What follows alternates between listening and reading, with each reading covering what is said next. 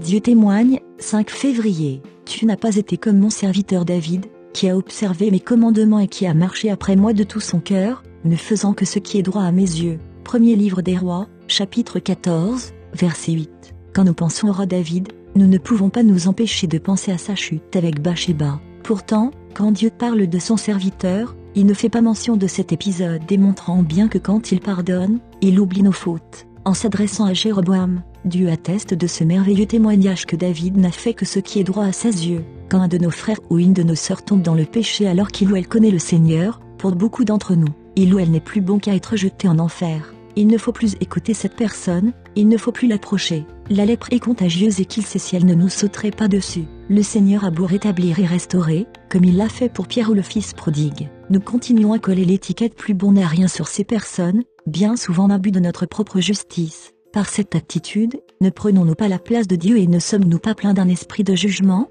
Mais bien aimé, cette attitude de condamnation n'est pas bonne et elle dénote un manque profond de la connaissance de la miséricorde de Dieu. Que le Seigneur puisse changer nos cœurs de pierre en cœurs de chair. Que nous puissions participer à son œuvre de restauration en accueillant pleinement celui qui a faibli ou chuté. Ne donnons pas accès au diable en le laissant utiliser notre bouche pour faire son sale travail d'accusation. Oui, si tu as chuté et que tu t'es repenti en revenant de tout ton cœur à Dieu, Dieu parle de toi en ces termes, Mon serviteur n'a fait que ce qui est droit à mes yeux.